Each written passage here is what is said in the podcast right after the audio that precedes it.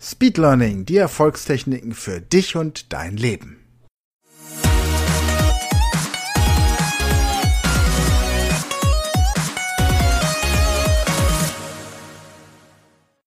Hallo ihr Speedlearner da draußen, ich melde mich zurück aus meinem Urlaub auf Kreta und da ist mir etwas sehr Cooles widerfahren.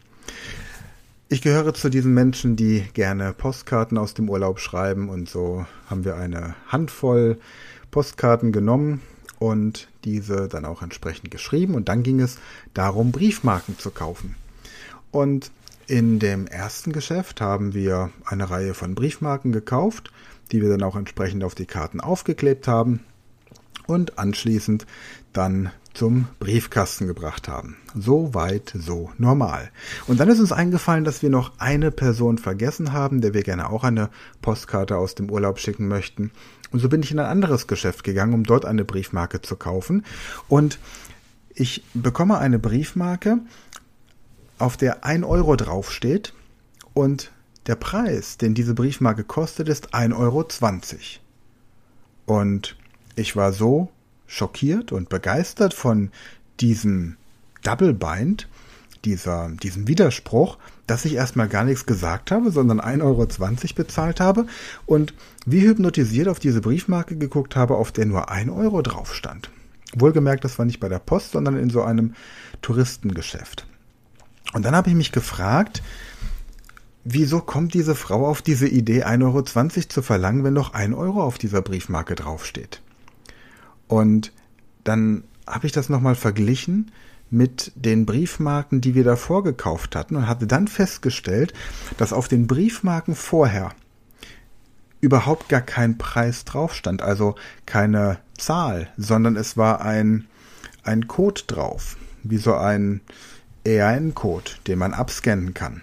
Das heißt, die Briefmarken in Griechenland haben keine Beträge mehr aufgedruckt, die meisten oder die neuen wahrscheinlich, sondern einen Code, der dann abgescannt wird. Und in diesem Code ist hinterlegt, was diese Briefmarke wert ist. Sodass ich natürlich jetzt als Geschäft mit dieser Strategie jeden beliebigen Preis für die Briefmarke verwenden kann, weil ich als geneigter Tourist im ersten Moment überhaupt nicht weiß, was ein, eine Postkarte aus Griechenland nach Deutschland kostet, weil ich das viel zu selten mache. Und zum anderen in dem Moment einfach nur mit meiner sandigen Badehose und einem T-Shirt bekleidet in dieses Geschäft reingegangen bin und einfach schnell Briefmarken für die Postkarten haben möchte, damit die im besten Fall zu Hause sind, bevor ich es wieder bin. Das heißt also, maximale Motivation, eigentlich fast jeden Preis für diese Briefmarke zu bezahlen. Was jetzt natürlich zu meiner Verwirrung geführt hat, war, dass offensichtlich diese Verkäuferin in diesem Geschäft neue Briefmarken bekommen hat, die vielleicht alte Briefmarken waren, weil da noch nicht dieser Code drauf war, sondern eben die Zahl, und sie aus der Gewohnheit heraus den teureren Preis gesagt hat. Denn es ist ja eigentlich ein Unding, ein Produkt, auf dem der Preis draufsteht, zu einem höheren Preis zu verkaufen. Jedenfalls bin ich dann wieder in dieses Geschäft reingegangen und habe mich erkundigt, was eine Briefmarke kostet. Und sie holt sie raus, legt sie mir hin und sagt 1,20 Euro wenigstens konsequent dabei geblieben, deutlich höher anzusetzen. Dann habe ich zu ihr gesagt, wieso diese Briefmarke, habe sie gefragt, wieso diese Briefmarke 1,20 Euro kostet, wenn doch nur 1 Euro draufsteht. Und sie meinte dann, weil wir die ja auch kaufen müssen. Das heißt, sie kauft von der Post die Briefmarken für einen Euro und verkauft sie dann für 1,20 Euro. Das heißt, diese 20 Cent sind quasi die Ersparnis, dafür, dass ich nicht zur Post muss. Das war für sie eine schlüssige Erklärung, die nachvollziehbar ist, absolut. Dennoch finde ich diese Idee, Briefmarken nicht mehr mit einem Betrag zu benennen, sondern mit einem Scanner und somit die Preisgestaltung tatsächlich in den Geschäften dem unwissenden Kunden gegenüber beliebig zu gestalten, ein ziemlich geniales Verkaufsmodell.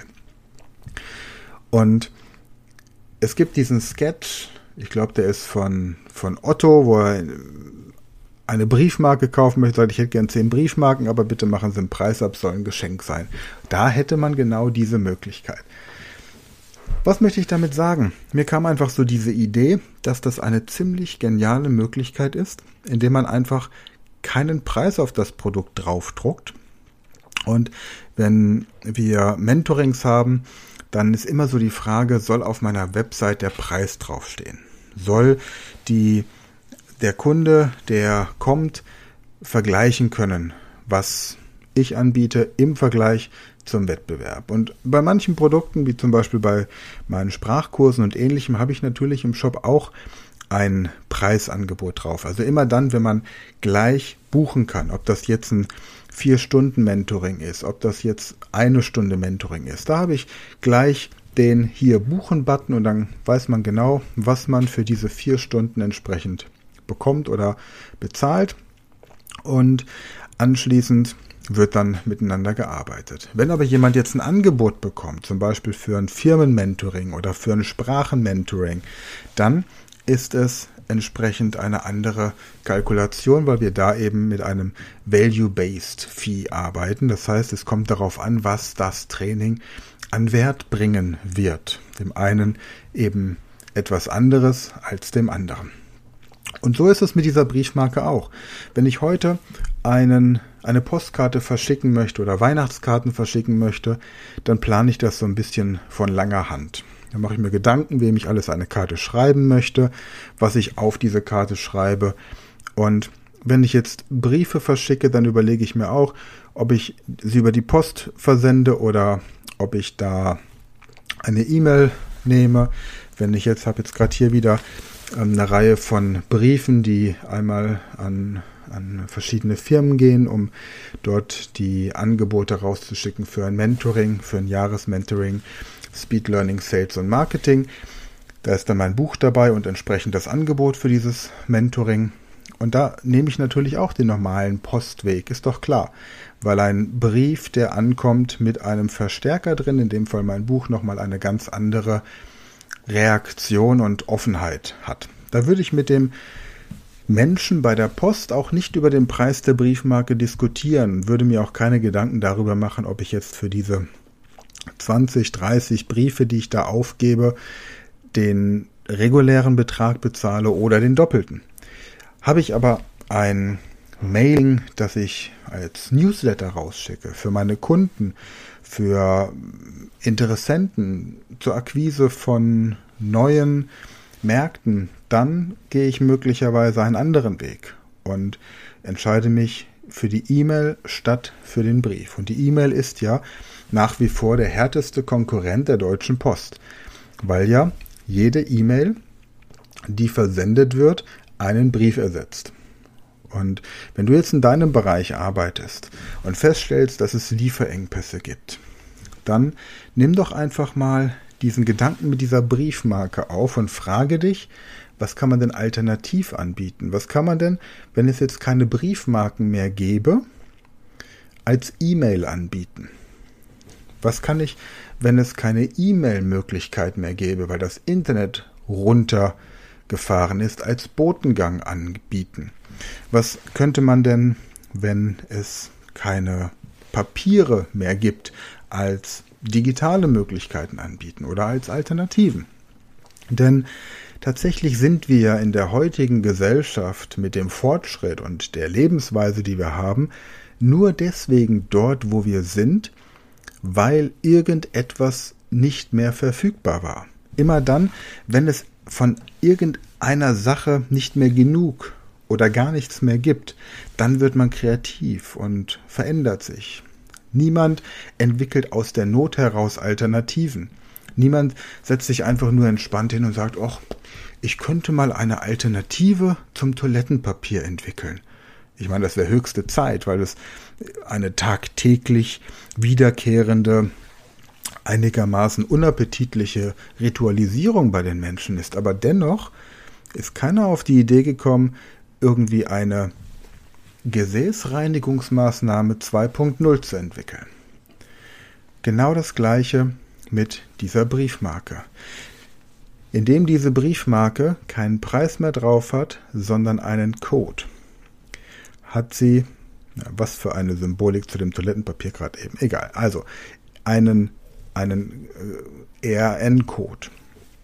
In dem Moment gehe ich in eine andere Verkaufsstrategie, in eine andere ähm, ich gebe quasi den Abnehmern meiner Briefmarke, den Wiederverkäufern meiner Briefmarke die Möglichkeit, damit Gewinn zu erzielen.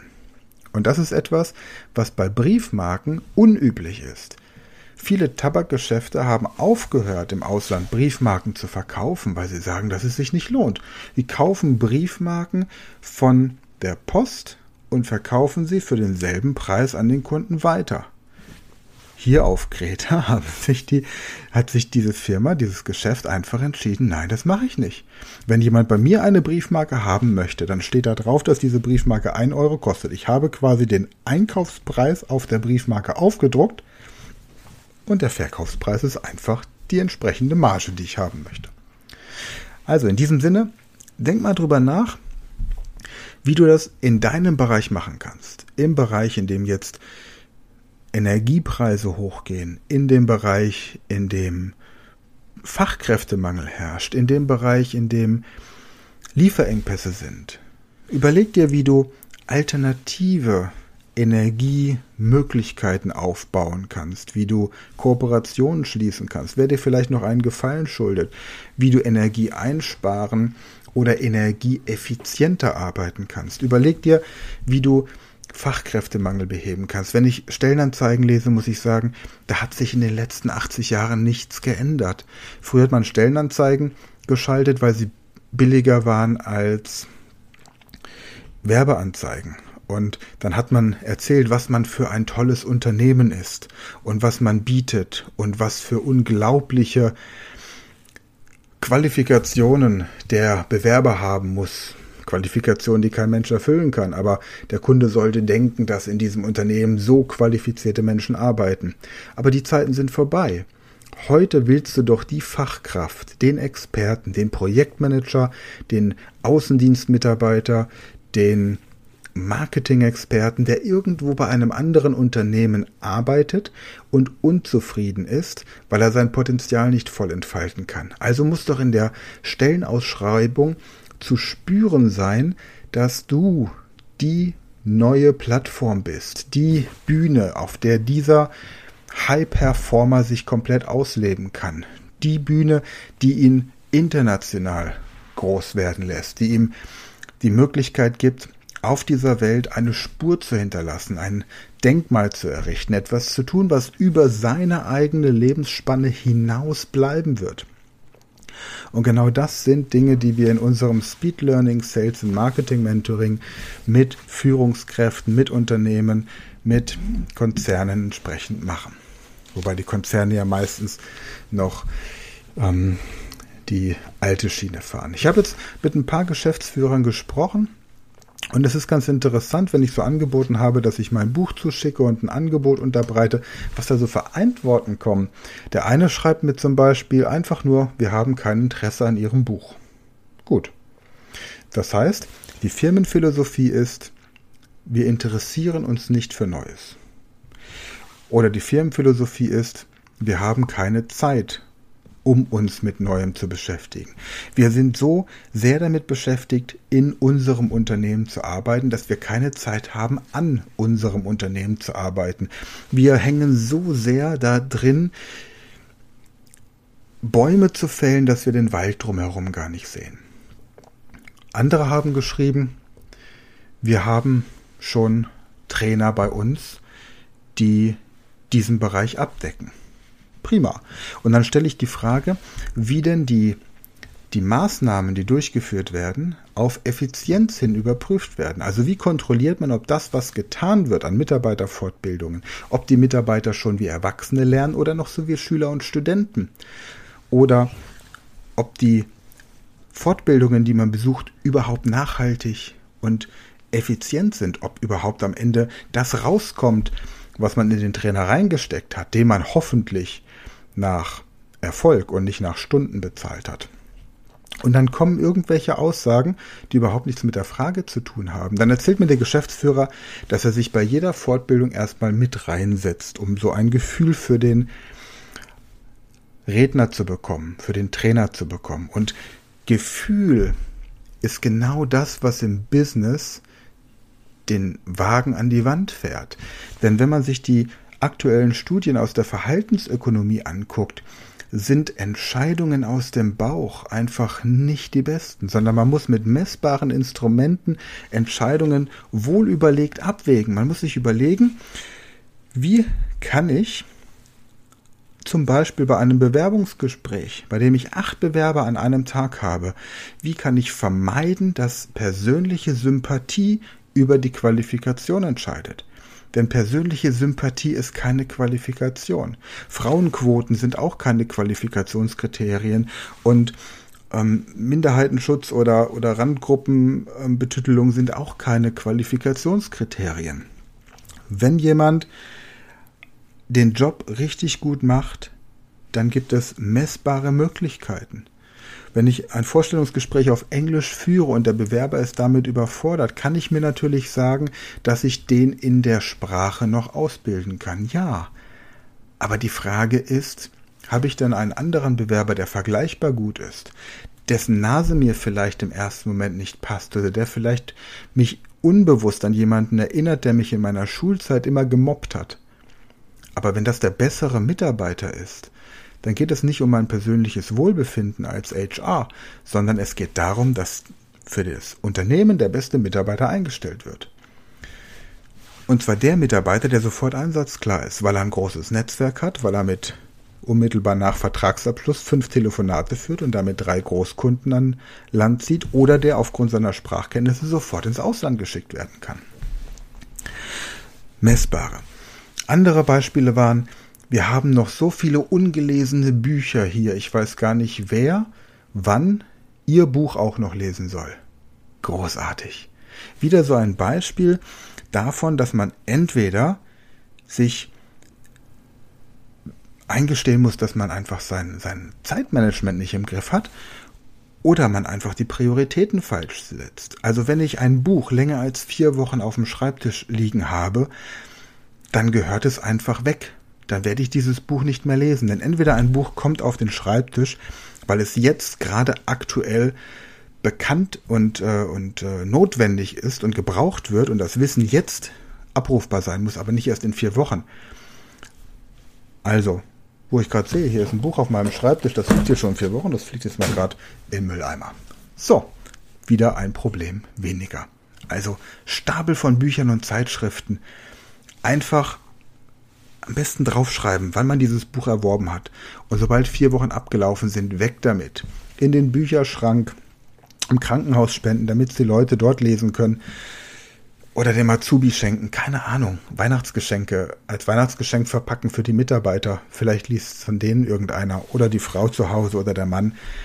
Also einfach effizient arbeiten, messbar. Und das fängt beim Bücherlesen schon an. Das fängt beim Beantworten von Nachrichten schon an. Und wenn ich sehe, dass die Leute, denen ich Montag morgens um 6 Uhr eine Nachricht schreibe, Montag morgens um 6.30 Uhr schon antworten und mir alle relevanten Daten schicken, die ich brauche, um ihnen ein Angebot unterbreiten zu können, dann ist das genau die Zielgruppe, auf die ich Lust habe. Denen mit Speed Learning zu zeigen, wie sie Unternehmen und ihre Strukturen noch effizienter gestalten und vor allem messbar gestalten können. Das sind die Unternehmen, die in Zukunft Briefmarken für 1,50 Euro verkaufen werden. Das sind die Unternehmen, die keine Lieferengpässe mehr bekommen, weil sie einfach andere Märkte auftun. Das sind die Leute, die auch keine Personalprobleme haben, weil sie wissen, was sie nach außen ausstrahlen, damit ihr Unternehmen die Mitarbeiter, die gerade auf der Suche nach einer neuen Bühne sind, anziehen. Das sind die Mitarbeiter, deren Produkte und Dienstleistungen Lifestyle-Produkte sind. Das ist einfach ein, ja, wie soll ich sagen, ein Kultgegenstand. Und das ist genau meine Vision. Führungskräfte mit Potenzial. Führungskräfte ohne Potenzial haben wir genug. Aber Führungskräfte mit Potenzial fit für die internationale Bühne zu machen. Denn wir brauchen mehr Führungskräfte mit deutschen Werten und Moralvorstellungen, die international Einfluss nehmen.